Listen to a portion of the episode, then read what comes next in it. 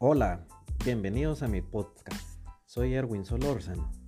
Este es un podcast de negocios con temas de actualidad, noticias y consejos prácticos para profesionales y emprendedores.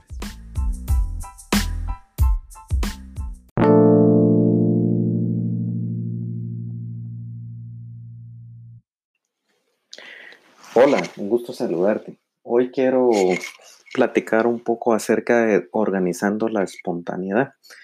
Este ejemplo, eh, pues lo leí del libro Blink de Malcolm Gladwell y es un título, eh, creo que es el capítulo 9 o 10 si no estoy mal.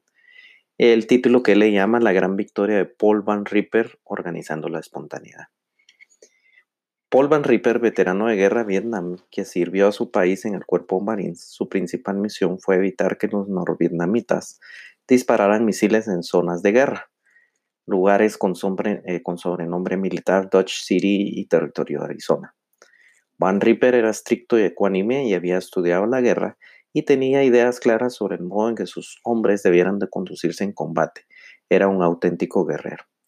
En la primavera del año 2000, antiguos oficiales del Pentágono contactaron a Van Ripper, quien ya se había jubilado tras una larga y distinguida carrera. El Pentágono estaba en las etapas de planificación de un juego de guerra llamado Millennium Challenge, el juego de guerra más completo y caro que jamás se había hecho. El ejercicio estuvo terminado en agosto del 2002 con un costo de 250 millones de dólares. El supuesto del ejercicio militar era el siguiente. Un general se había rebelado en contra de su gobierno en un lugar del Golfo Pérsico y amenazaba con extender una guerra en toda la región. Contaba con una fuerza militar considerable derivada de sólidos vínculos de lealtad con dirigentes religiosos y étnicos, además de dar refugio y financiar a cuatro grupos terroristas, profundamente antiamericanos se le pidió a Paul Van Ripper que actuase como este general rebelde. En la jerga de los Juegos de la Guerra, Estados Unidos y sus aliados reciben el nombre del equipo azul y el enemigo es denominado equipo rojo. Las fuerzas de comando unidas, las JFCOM o Joint Forces Command, reunió y elaboró gruesos informes para cada equipo en los que explicaba todo lo que estos deberían de saber sobre sus fuerzas y sobre las fuerzas del enemigo. A finales de julio, los dos bandos se juntaron en el edificio Suffolk, en el edificio principal de la JFCOM. Unidades del Cuerpo de Marines, la Fuerza Aérea, el Ejército y la Marina, procedentes de distintas bases militares en todo el país, se juntaron y se reunieron en ese edificio. El juego duró dos semanas y media, con el fin de analizar en el futuro un equipo de especialistas de la JFCOM Registró todas las conversaciones y las computadoras registraron el conteo de balas, misiles lanzados y todos los tanques desplegados. El propósito del Million Challenge era probar una serie de ideas nuevas muy radicales sobre el modo de conducir una batalla, como explica un analista de JFCOM. La próxima guerra no será solo contra ejércitos contra ejércitos. El efecto decisivo no será saber cuántos aviones se derriben, cuántos tanques se destruyen o cuántos buques se hunden. El factor decisivo será cómo se destruye el sistema del enemigo. El equipo azul recibió probablemente más recursos intelectuales de toda la historia de la humanidad. También disponían de un instrumento llamado operaciones basadas en efectos que les ayudaba a pensar más allá del método militar tradicional de identificar y destruir los recursos militares del adversario. Recibieron también un mapa completo de la situación del combate en tiempo real, GROP, además de datos e información secreta de varias agencias gubernamentales del Estado y una metodología lógica y sistemática, racional y rigurosa.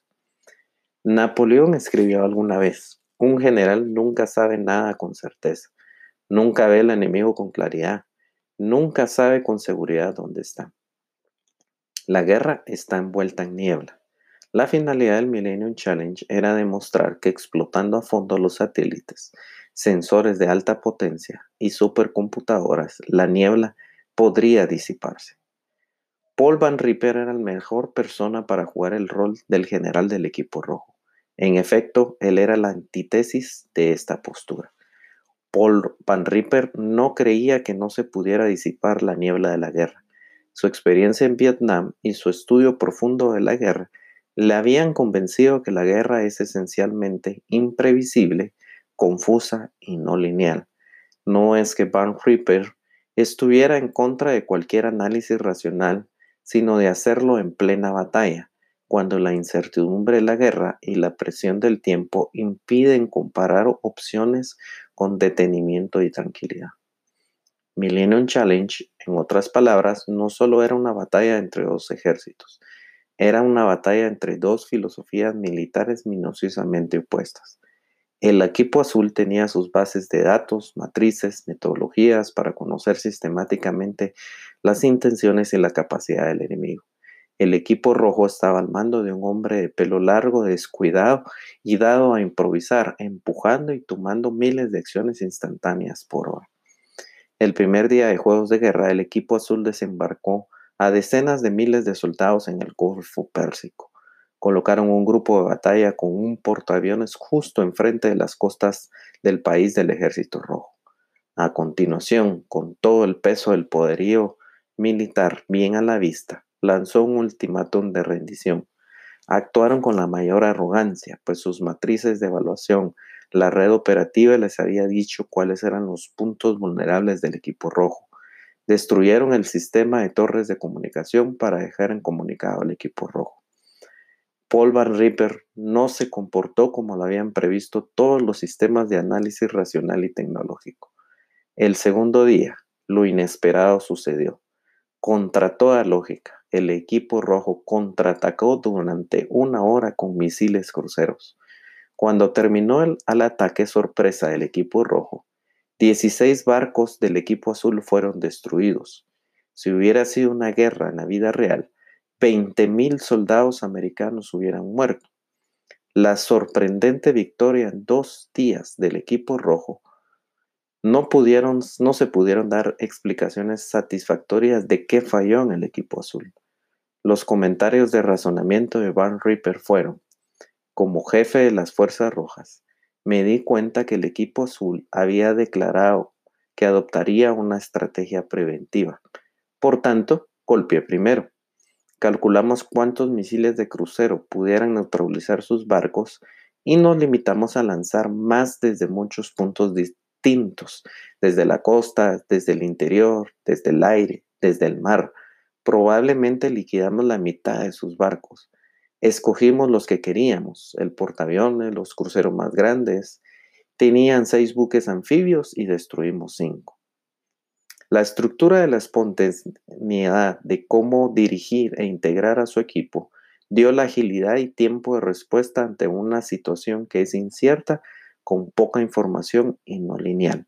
Se hicieron cargo de una situación inmediatamente, actuando en base a la experiencia, intuición y en una especie de simulación mental esquemática, ya que la forma lógica y sistemática en la vida real es un método muy lento. Muy interesante esto, la verdad que el mundo de los negocios, el mundo de las empresas, el mercado, la tecnología que está disrumpiendo las industrias, eh, realmente no, no, no son mercados estables, realmente no sabemos dónde está la competencia. Eh, y al igual que esta historia de Paul Van Ripper, necesitamos tener la capacidad de poder innovar y tomar decisiones y hacernos cargos de las situaciones del día a día del negocio en tiempo real. Eh, hay un libro que, en el cual Paul Van Ripper se basó y es un estudio que se hizo de cómo toman decisiones los médicos, paramédicos, bomberos, personas que están bajo presión y donde el tiempo es precioso para salvar las vidas humanas, cómo ellos en su esquema mental toman esas decisiones para salvar las vidas. No quiere decir que los métodos tradicionales de lógica y de pensamiento no funcionen. Claro, funcionan en un ambiente controlado y un ambiente donde no hay una presión y donde no hay una incertidumbre excesiva y se puede tomar el tiempo para con análisis y detenimiento ver esas opciones. Aquí lo que se habla es que muy probablemente esta gente ha desarrollado una simulación mental esquemática en la cual les permite evaluar con poca información en el menor tiempo posible y con su intuición y su experiencia logran tomar las decisiones acertadas. Te deseo el mejor de los días. Gracias por, por escuchar mi podcast.